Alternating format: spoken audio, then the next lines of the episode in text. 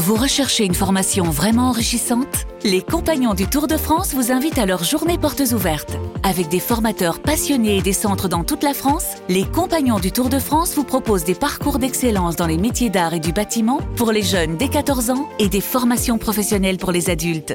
Pour connaître toutes les dates des portes ouvertes près de chez vous, rendez-vous sur compagnondutourdefrance.org. Les Compagnons du Tour de France, la transmission des savoir-faire. C'était des moments difficiles au début d'accepter que notre corps change. Je pense que c'est le sens de l'histoire.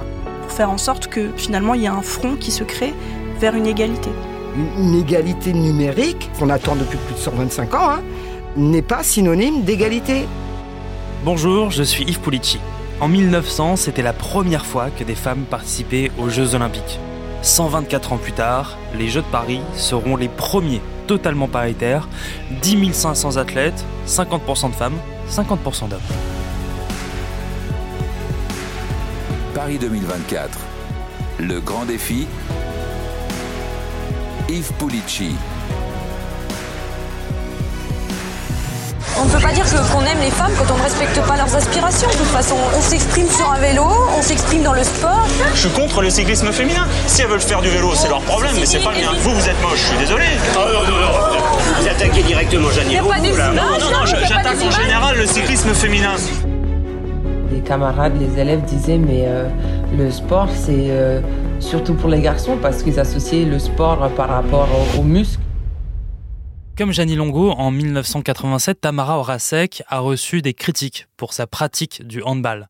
Cela ne l'a pas empêchée de devenir championne du monde, vice-championne olympique et candidate à nouveau au JO pour 2024. On est des femmes, donc euh, on a l'habitude de se battre au quotidien. Bien sûr, on était entre guillemets plus costaud tout de suite euh, par rapport aux autres, mais euh, il y avait une part de complexe, euh, j'avoue, de, de ma part.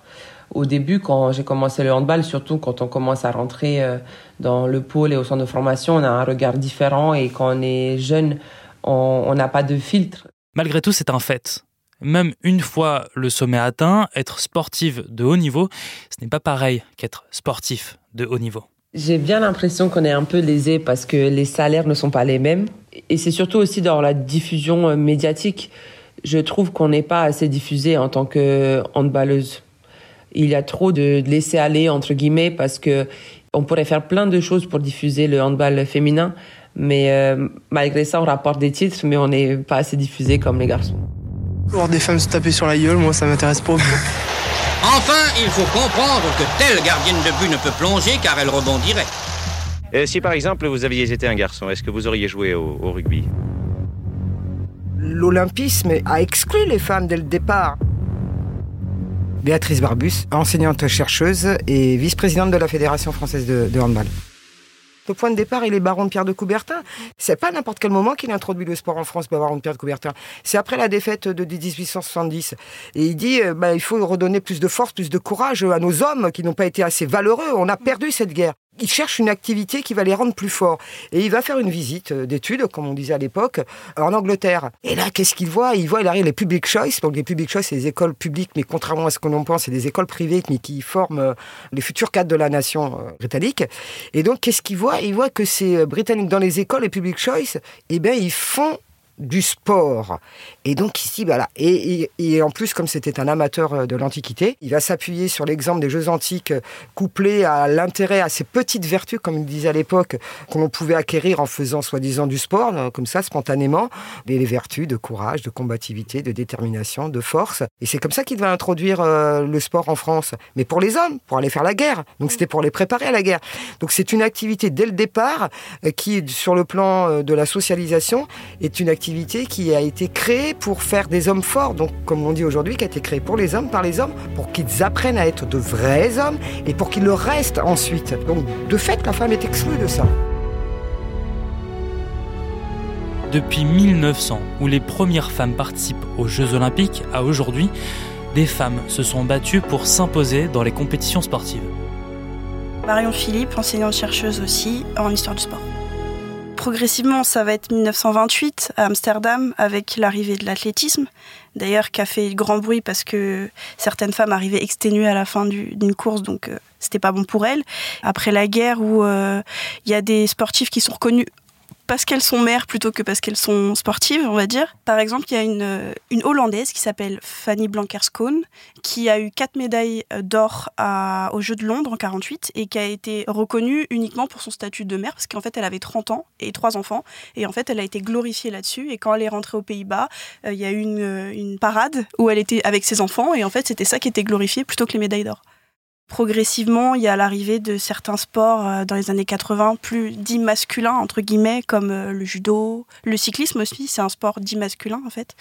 Et donc du coup, l'arrivée progressive de ces femmes fait que euh, dans la société aussi, il y a un développement de ces pratiques. Moi, je peux pas m'empêcher de parler d'Alice Mia parce que c'est par elle que tout a commencé. Marion parlait de 1928. Il n'y aurait pas eu 1928 si Alice Mia n'avait pas été là. Qui est Alice Mia? Alors Alice Mia est, est une femme qui, au début du XXe siècle, s'est battue pour que toutes les femmes, je dis bien toutes les femmes, et pas seulement françaises, mais toutes les femmes puissent pratiquer du sport, alors qu'elles n'en avaient pas forcément le droit. En tout cas, les femmes issues euh, d'un niveau social euh, inférieur, puisque euh, les quelques femmes qui ont participé au JO à partir de 1900, c'était surtout des, femmes qui étaient issues de l'aristocratie et qui avaient donc le droit de pratiquer certaines activités qui n'entachaient pas leur, leur grâce, leur douceur, donc des disciplines où il n'y avait pas de contact, forcément.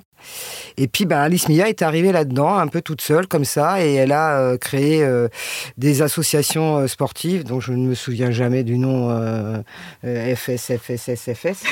Donc bref, Fédération sportive française des sports féminins. Elle a quand même créé les premiers Jeux olympiques qui sont devenus ensuite des Jeux mondiaux féminins, exclusivement féminins. En fait, son idée, c'est de dire bon, ok, vous voulez pas les hommes que nous puissions participer aux Jeux olympiques, vous voulez pas que nous puissions faire du sport, et eh bien écoutez, on va créer nos propres associations on va créer nos propres jeux. Donc c'est ce qu'elle a fait. Elle a créé des associations exclusivement féminines, donc non mixtes, comme on dirait aujourd'hui. Et puis des jeux non mixtes, puisque les autres l'étaient aussi, non mixtes. Grâce à elle, donc, elle a réussi à, forcer notre destin et à faire en sorte que nous puissions, euh, euh, bah, à partir de 1928, ça a été l'athlétisme, et de 1928 jusqu'à 2024, progressivement, que ce soit pour les Jeux olympiques d'été ou d'hiver, des disciplines où les femmes participaient ont été intégrées progressivement euh, aux Jeux Olympiques. Je crois que la dernière, c'est la boxe, non la 2012, 2012, 2012, où les femmes ont le droit de participer. Et, puis, euh, pas dans toutes les catégories. Et en plus, pas dans toutes les catégories. Et pour moi, c'est elle qui, qui, symbolise le plus cette question de la, de la parité de la femme aux Jeux Olympiques. Pour les sportifs et les sportives, l'instrument de travail, c'est leur corps. C'était des moments difficiles au début d'accepter que notre corps change et entre guillemets peut devenir plus musclé et qui peut s'apparenter à, un corps masculin entre guillemets, même si je pense que au final les femmes musclées c'est des belles femmes et que ça a son charme. Il y a un texte euh, qui s'appelle La femme et le sport, mhm. qui est publié en 44, je crois, ou 45, qui dit qu'en fait, euh, elle parle de certaines disciplines, donc la barrette, le cyclisme, des choses comme ça, en disant que c'est contre nature pour une femme. Elle cite des exemples, Violette Maurice, qui est dans les années 20 et années 30 assez importante, qui s'est fait euh, couper les seins pour pouvoir conduire plus facilement, qui était une grande sportive des années 20 et 30. Et elle, elle la prend comme exemple pour dire il faut absolument pas faire ça. Et après, elle dit bah voilà, en athlétisme, on a beaucoup de femmes qui sont mères. Donc voilà ce qu'il faut faire et pourquoi c'est bon d'être une femme faire du sport et que ça entache pas du tout la possibilité de faire des enfants. Et puis Marie-Thérèse Ekem, elle est quand même euh, à la tête du service féminin sous Vichy. Donc du coup, elle a quand même un rôle euh, important là-dessus. Et c'est un peu ces arguments qui ont fait là qu'à ce moment-là, sous Vichy, dont on peut critiquer beaucoup de choses, mais pas la politique sportive, euh, il y a eu un développement vraiment très important de la, de la pratique féminine sous Vichy. Et Marie-Thérèse Ekem, tu parlais tout à l'heure, Marion, de, de, la maternité. Mm. Marie-Thérèse Ekem, qui, euh, après la Deuxième Guerre mondiale, hein, si, mes souvenirs sont bons, euh, elle était donc euh, olympienne, hein, elle, a, participé aux Jeux Olympiques. Et, Marie-Thérèse Ekem, effectivement, quand elle disait aux femmes qu'il fallait qu'elles fassent du sport, etc., que c'était bien pour elles, elle mettait cette question de la maternité, elle aussi, bien en avant. Mais il y a des arguments quand même de certaines féministes des années 20 et même après, qui disent que bah, si on veut des enfants forts, il faut que la maman soit forte pour pouvoir faire des enfants forts. Et donc du coup, c'est un des arguments en faveur du sport féminin, de se dire ok, ça va être un atout pour avoir des futurs soldats, que la femme soit forte. Comment est-ce que vous vous expliquez qu'il y ait des disciplines mixtes, non mixtes Dans les mentalités, on a les sports de combat pour les hommes et la natation synchronisée par exemple pour les femmes. Maintenant, elles sont plus forcément réservées, mais c'est vrai qu'il y a toujours ces stéréotypes genrés euh, qui fait que voir un homme dans une piscine faire euh, de la natation synchronisée, euh, c'est pas esthétique entre guillemets et voir une femme faire de la lutte ou de la boxe et ou du MMA et sortir le visage totalement tuméfié bah c'est pas esthétique non plus. Et ça correspond pas à ce qu'on attend de, du sexe féminin ou masculin. Pour moi c'est juste lié aux normes qu'on attend d'un homme ou d'une femme. Et en fait un homme qui ferait de la natation synchronisée serait trop féminin ou féminisé et euh, c'est pareil pour euh, la GRS ou les choses comme ça. Voilà, ben, j'ai rien à rajouter. Elle, elle- elle a tout dit, euh, Marion. Non, non, mais c'est exactement ça. Il faut pas abîmer le corps de la femme, il faut pas non plus abîmer sa gestuelle, il faut que tout cela reste, encore une fois, gracieux, qu'il y ait de la douceur, qu'il n'y ait pas de contact, qu'il n'y ait pas une déformation trop importante du corps. hein. Donc là aussi, des sports comme le culturisme ou autres qui nécessitent euh, une musculature imposante et, et qui est visible surtout. Bon, bah tout ça, ce sont des choses. Pour lesquelles on a tenu éloigner euh, les femmes pendant très longtemps. Et aujourd'hui, on voit poindre, euh, au contraire, euh, des femmes qui se réapproprient leur corps et qui n'hésitent plus à faire des sports que l'on considérait hier comme étant typiquement masculins, comme les femmes qui font aujourd'hui du rugby, du football, du culturisme, de la boxe, du MMA. Aujourd'hui, c'est pas encore considéré comme normal, mais dans quelques années, ça, ça le sera. Bon, on espère. Et pareil inversement, puisque effectivement la natation artistique, maintenant il y a, ça y est, ça a été ouvert aux hommes. Enfin, petit à petit, euh, toutes les disciplines vont être ouvertes euh, aux uns et aux autres. En 2024, ce sont les premiers jeux 100% paritaires. Ça veut dire quoi, des jeux paritaires?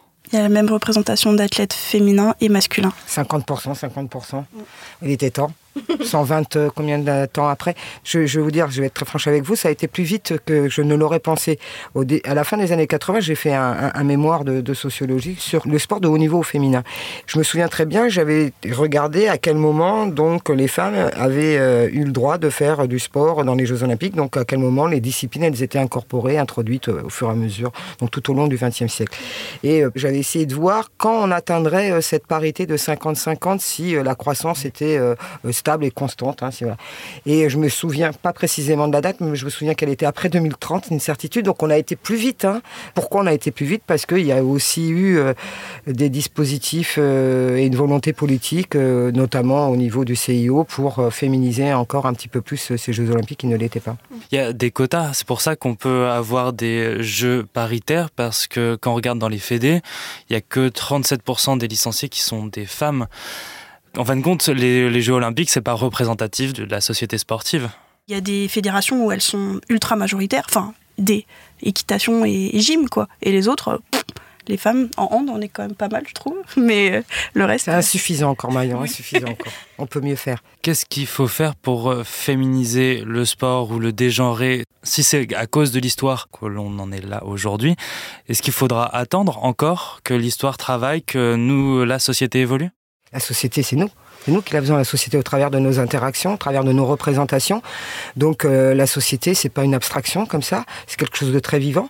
Donc il va falloir effectivement encore attendre un petit peu de temps pour que euh, on ne se pose même plus cette question et pour que le fait qu'une femme fasse du sport soit considéré comme étant normal et n'importe quel sport et de la façon dont elle le veut, soit de manière compétitive, soit de manière non compétitive.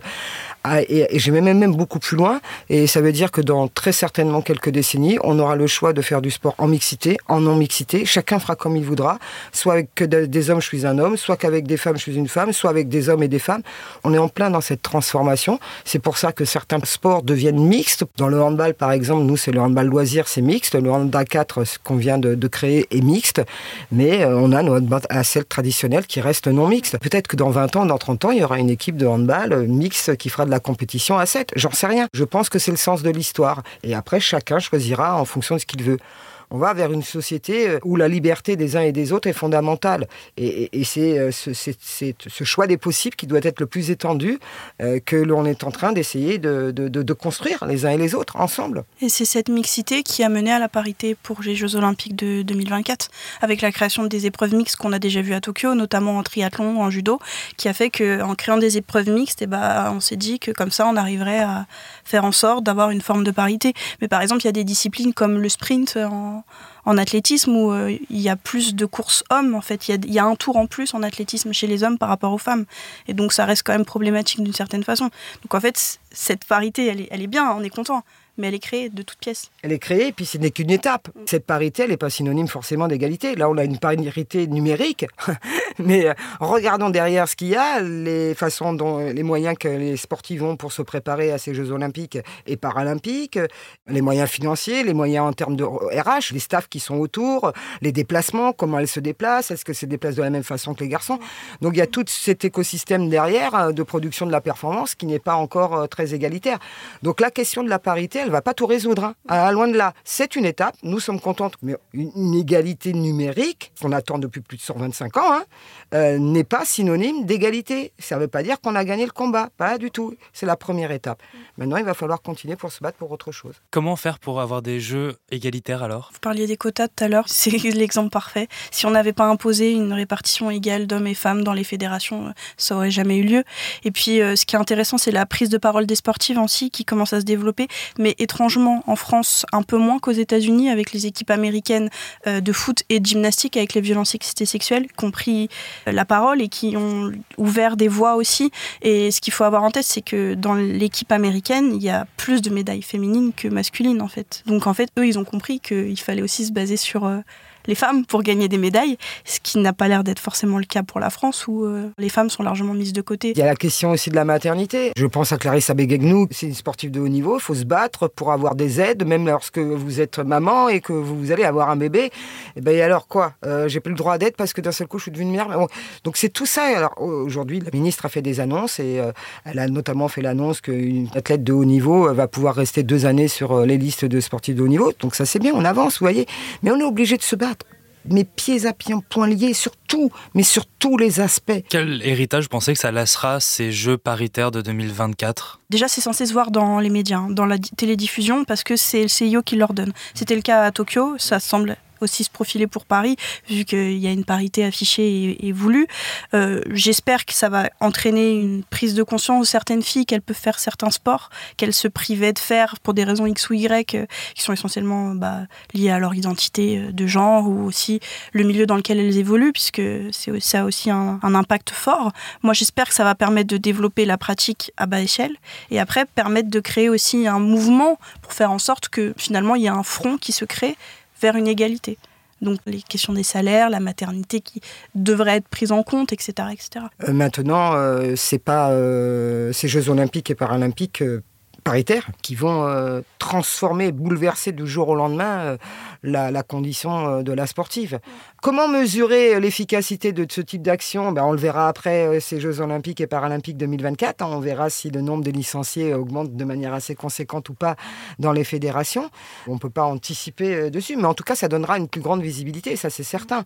Surtout qu'en termes de médiatisation, on ne sait peu, mais le CIO a imposé euh, la diffusion des, épreuves sportives olympiques à des heures euh, en alternance entre hommes et femmes. Ça, c'est intéressant parce qu'avant, les femmes aussi, elles passaient à des heures, euh, vous êtes sûr que peu de monde les voyait.